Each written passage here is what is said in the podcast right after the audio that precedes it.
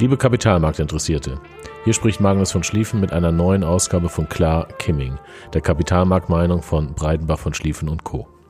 Wie immer dient dieser Podcast nur der Information. Die Inhalte stellen keine Handlungsempfehlung dar. Vergangene Performance ist keine Garantie für zukünftige Performance. Auch die Nennung einzelner Titel stellt keine Handlungsempfehlung dar, sondern dient ausschließlich der Veranschaulichung von Informationen. Am Ende des letzten Podcasts, den ich vor circa vier Wochen aufgenommen habe, bezog ich mich auf einen Satz aus meiner beruflichen Tätigkeit, der da heißt, mit Angst nach oben. Gerne können Sie den genauen Wortlaut im Podcast Die Korrektur hat begonnen, Fragezeichen, nachhören. Seit dem letzten Podcast sind 32 Tage vergangen und es ist einiges passiert. Die Angst ging in den letzten 32 Tagen weiter um. Innerhalb von zwei Tagen verlor zum Beispiel der DAX-Index 5,2 Prozent und allgemein konnte man den Ruf hören, dass die Korrektur begonnen hat.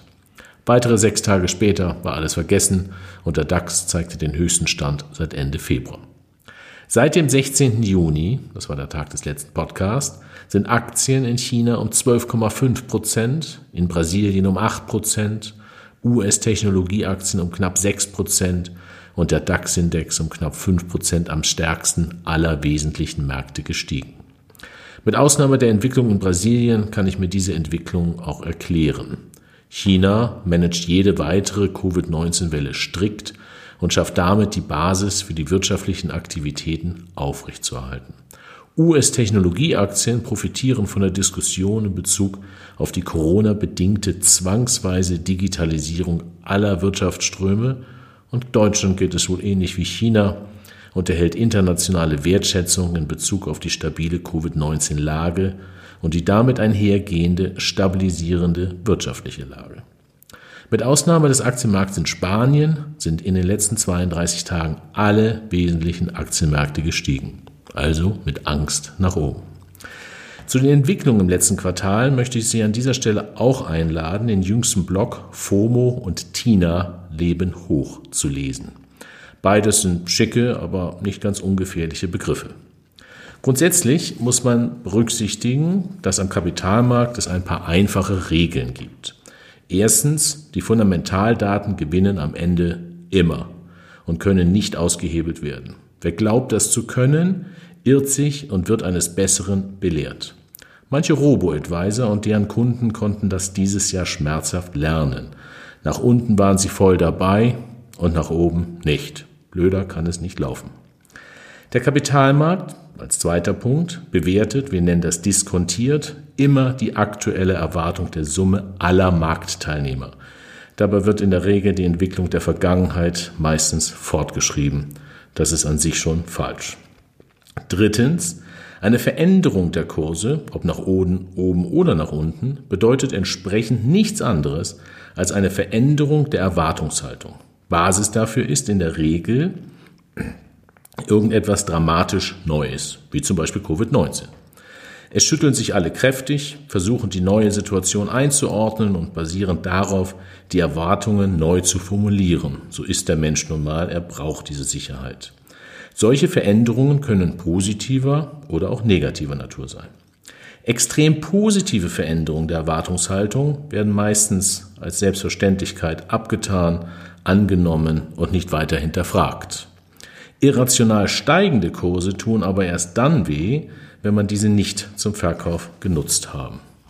Wenn aber Stressphasen aufkommen, herrscht schnell überall Panik. Dabei ist festzustellen, dass Kapitalmärkte in der Regel erst dann aufhören, panisch zu sein, wenn Zentralbanken und oder Regierungen panisch werden und zum Beispiel riesige Hilfspakete schnüren. Fünftens, Kapitalmärkte können länger irrational bleiben, als man sich das vorstellen kann, sprich länger fallen, als man sich das vorstellen kann und auch länger steigen. Bei der aktuellen Betrachtung der Kapitalmärkte und ob diese von der wirtschaftlichen Entwicklung losgelöst sind, muss man also zwei Dinge analysieren. Erstens, wie sind Unternehmen unter Berücksichtigung ihres Geschäftsmodells und ihrer langfristig zu erwarteten Geschäftsentwicklung bewertet? Dieses zu analysieren ist natürlich einfacher für Hersteller von Gütern des täglichen Bedarfs, wie zum Beispiel Nahrungsmittelhersteller oder Hygieneartikelhersteller oder Standardsoftwareunternehmen. Schwieriger wird es für Unternehmen, die sogenannte diskretionäre Güter herstellen oder einen solchen Service anbieten, wie zum Beispiel Autobauer, Hersteller von Stahl oder Fluggesellschaften. Zweitens, wie ist die Summe der Investoren positioniert? Haben sie also viel Risiko im Portfolio oder eher wenig? Ich möchte mit Punkt 2 anfangen und hierbei die Erwartungshaltung globaler Investoren und den Verlauf dessen der letzten 36 Monate anschauen und was daraus geworden ist. Hierzu müssen wir vorab allerdings noch die Frage beantworten, wie Portfolios mit viel oder mit wenig Risiko typischerweise aussehen. Ein hohes Portfoliorisiko hat in der Regel viele Aktien, wenig Liquidität und kaum Absicherung. Ein geringes Portfoliorisiko hat in der Regel wenig Aktien, viel Liquidität und hohe Absicherung. Einige von Ihnen werden sich noch recht gut an das Aktienjahr 2017 erinnern, an dessen Ende die Erwartungshaltung der Mehrheit der Investoren für 2018 sehr positiv war. Ich kann mich noch gut erinnern an einen Analysebericht einer namhaften Bank, der den Titel trug, der Boom hat begonnen. Ich habe den Bericht noch. Portfolios hatten entsprechend viel Aktien, wenig Liquidität und wenig Absicherung. Das Jahr 2018 entwickelte sich dann doch irgendwie deutlich schlechter als erwartet, was aber die Investoren interessanterweise bis Ende 2018 schlicht und ergreifend nicht wahrhaben wollten und erst im letzten Quartal 2018 die Reißleine zogen. Nach dem dann schlechten 2018 war die Erwartungshaltung also für 2019 entsprechend vorsichtig bis deutlich negativ. Die Portfolios hatten entsprechend wenig Aktien, viel Liquidität und hohe Absicherung. Und wieder kam es anders. Das Jahr 2019 entwickelte sich deutlich besser als erwartet. Und was aber die Investoren bis Ende 2019 schlicht wieder nicht haben wollten und regelmäßig die Argumente für die schlechte Performance in 2018 als Gefahrenpunkte für 2019 anführten. Im vierten Quartal 2019 kam es dann zu einer Kapitulation dieser Investoren und man kaufte Aktien Unternehmensanleihen im großen Stil und sorgte dafür, dass die Märkte ein wirklich glorreiches Ende hatten. Gleichzeitig suchte man sich positive Argumente für das verspätete Handeln. Dieser Trend setzte sich trotz des US-Angriffs auf den iranischen General und den ersten Nachrichten zu Covid-19 im Jahr 2020 fort. Portfolios zeigten entsprechend ein hohes Portfoliorisiko auf. Die Sicht der Investoren war, dass alles bestens ist und noch viel besser kommen wird. Wenn die Ausgangsbasis ein hohes Portfoliorisiko ist, also viel Aktien, wenig Liquidität und kaum Absicherung, ist die Erwartungshaltung offensichtlich positiv. Wenn sich diese Erwartungshaltung zum Beispiel durch einen externen Schock ändern muss, wollen alle durch das gleiche Schlüsselloch und Absicherung aufbauen sowie Liquidität schaffen. Darüber hatte ich schon mal in einem anderen Podcast gesprochen.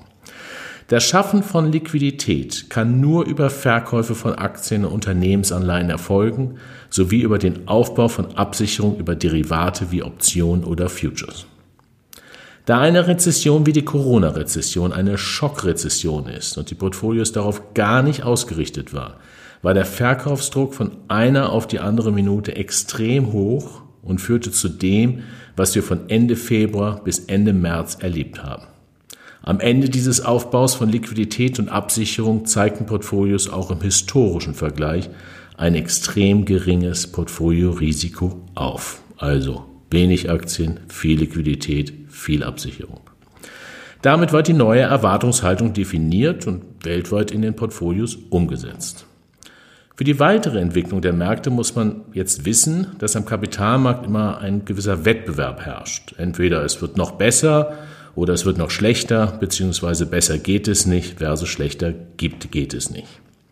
Ich verspreche Ihnen, wenn die Einheitsmeinung ist, dass es besser wird, wird es anschließend schlechter. Und wenn die Einheitsmeinung ist, dass es schlechter wird, wird es anschließend besser. Ich erinnere, eine Veränderung der Kurse, ob nach oben oder nach unten, bedeutet nichts anderes als eine Veränderung der Erwartungshaltung.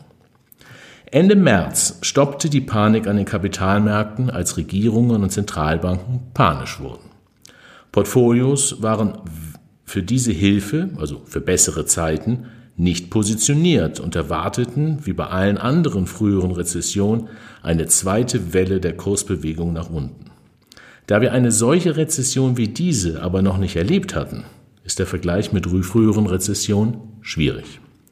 Fallen also die Kurse nicht mehr, weil der Staat die Panik beendet hat und weisen Portfolios ein geringes Portfoliorisiko auf, kommt es auch zu keinem neuen Verkaufsdruck. Es geht technisch einfach gar nicht. Steigen die Kurse von nun an, beginnt die Absicherung zu schmerzen. Das hatte ich auch schon mal erwähnt in einem der Podcasts. Wie soll man seinen Kunden erzählen, dass man auf dem Weg nach unten voll dabei war, aber auf dem Weg nach oben nicht mehr? Das ist ja die schlimmste aller Varianten. Entsprechend wird die Absicherung langsam aber sicher aufgelöst. Technisch bedeutet das, dass Aktien bzw. ein Aktienindex gekauft werden, wie es für die was für die, die immer noch eine hohe Absicherung im Portfolio haben, noch schmerzhafter macht. Diese Auflösung von Absicherung war ein wesentlicher Grund für die starken Kursanstiege der letzten Wochen und führte zu einer Art Herdentrieb. Die gute Nachricht ist nun, dass Portfolios aktuell noch kein hohes Portfoliorisiko aufzeigen, wie es das Ergebnis der diese Woche veröffentlichten Studie der Bank of America Fondsmanager Umfrage zeigt. Offensichtlich sind die meisten noch geläutert. Laut Umfrage besteht die größte Angst weiterhin vor der zweiten Welle. Dennoch hat die Kombination aus Fear of Missing Out, FOMO, und There is no Alternative, TINA, die Risikobereitschaft erhöht. erhöht. Wir hören vielen Fondsmanager und Portfolio-Managern zu und manche die noch vor vier Wochen im höchsten Maße beunruhigt waren und extrem hohe Portfolioabsicherung hatten, sagen jetzt, dass es zu Aktien keine Alternative gibt. Auch schauen wir uns regelmäßig die Zusammensetzung sehr, sehr vieler Fonds an, besonders vermögensverwaltender Fonds. Wenn wir den aktuellen Grad der Portfolioabsicherung auf einer Skala von 1 bis 10 bewerten wollen, also 1 gar keine Absicherung und 10 extreme Absicherung, war die Welt am 20. Februar bei 1 und am 20. März bei 10. Heute ist es wohl bei circa 5 und fallend. Damit muss man schon etwas vorsichtiger werden. Jetzt kommen wir zu Punkt 1 der Bewertung von Unternehmen. In einer Rezession Unternehmen zu bewerten ist schwer und de facto Quatsch. Entsprechend macht es Sinn, für die Beurteilung einen 10-Jahres-Durchschnitt der Gewinne heranzuziehen und diese Zahl um die Inflation zu bereinigen. Auf der Basis sind Unternehmen in den USA recht hoch bewertet, in Europa etwas niedriger, in den Schwellenländern noch geringer und in Japan am geringsten. Ich möchte das als keine Empfehlung zu verstehen wissen, denn es gibt in Japan eigene Probleme. Manche US-Unternehmen der Digitalindustrie sind, so nennt man das, priced for perfection, also so hoch bewertet, dass keine Fehler oder Probleme erwartet werden. Brauchbare Indikationen, ob ein Unternehmen möglicherweise für ein fehlerfreies Leben bewertet sind, ist die Anzahl der Kaufempfehlungen im Verhältnis zu Verkaufsempfehlungen und das Kursgewinnverhältnis bezogen auf den 10-Jahres-Schnitt und das Wachstum des 10-Jahres-Schnitt ist das Kursgewinnverhältnis deutlich höher als das durchschnittliche 10-Jahres-Wachstum, sollte bei den nächsten Quartalszahlen besser nichts schiefgehen. Denn da kann es schon reichen, dass 25% Kundenzuwachs im Quartal zu wenig sind und die Aktie anschließend zweistellig fällt. Mit dem etwas höheren Risikograd in Portfolios und einigen sehr hohen Bewertungen wird der Blick auf die kommende Berichtssaison wichtig. Von einer Bank, einer Fluggesellschaft, einem Stahlbauer oder einem Automobilhersteller erwartet wohl niemand auch nur irgendetwas besonders Positives. Von manchen digitalen Unternehmen eventuell aber ein bisschen zu viel des Guten. Das bringt mich zurück zu der Entwicklung der letzten vier Wochen. Deutschland ist ein Exportland. Für gute Exporte reicht es nicht, dass Deutschland den gesundheitlichen Teil der Covid-19-Krise gut meistert. Den Kunden im Ausland sollte es auch gut gehen. Zweitens, der größte Teil der weltweiten Arbeitsplätze ist außerhalb der Digitalindustrie. Wenn es den Kunden der Digitalindustrie, ob Unternehmen oder Konsumenten, nicht so gut geht, werden manche Investitionen oder Konsum eventuell nicht so schnell umgesetzt, wie es sich aktuell in den Aktienkursen mancher Digital- oder Softwareunternehmen widerspiegelt. Das macht diese Unternehmen nicht schlecht, sondern nur für zwischenzeitliche Kurskorrekturen anfällig. Investment ist kein Spiel. Kauft man eine Aktie, beteiligt man sich an einem Unternehmen und dessen langfristigen Unternehmenserfolg. Die Beteiligung an einem Unternehmen ist also eine Sache von Jahren und nicht von Wochen. Dennoch können auch die tollsten Unternehmen gelegentlich zu teuer werden. Ist sich die breite Mehrheit einig, dass bestimmte Unternehmen zum Erfolg verdammt sind und dieser garantiert sei, gibt es häufig Gelegenheit, die Aktien dieser Unternehmen preiswerter zu kaufen. Für die ganz lange Sicht ist es eigentlich egal, ob man die Aktie eines Unternehmens mit nachhaltig gutem, zukunftsträchtigen und auch in Rezession stabilen Geschäftsmodell gestern, heute oder morgen kauft. Hauptsache man hat sie. Dass die Unternehmen der Digitalindustrie die Gewinner der Covid-19-Krise sind, ist vollständig Einheitsmeinung. Dieses bitten wir nicht als Aufforderung zu bestimmten Handlungen zu verstehen. Um an der Entwicklung der Märkte teilzunehmen, muss man investiert sein und bleiben. An dieser Stelle verweise ich nochmal auf unseren heutigen Blog FOMA und Tina leben hoch. Richtig Sorgen muss man haben, wenn die Portfolioabsicherungen aufgelöst wurden, also in der zuvor genannten Skala bei zwei angekommen ist. Das, da sind wir noch nicht, aber näher dran als vor vier Wochen und noch näher als vor acht Wochen. Damit sollte die Einbahnstraße der letzten Monate beendet sein und Volatilität kann zurückkehren, was auch gut wäre. Wenn man als Investor etwas Cash hat, kann dieses dann für Käufe genutzt werden. Hat man es nicht, kann man das nicht. Aktuell haben die von uns gewählten Portfolio Manager noch genügend Liquidität. Wenn diese investiert ist, werden wir in den von uns verwalteten Portfolios eine solche Liquidität aufbauen müssen.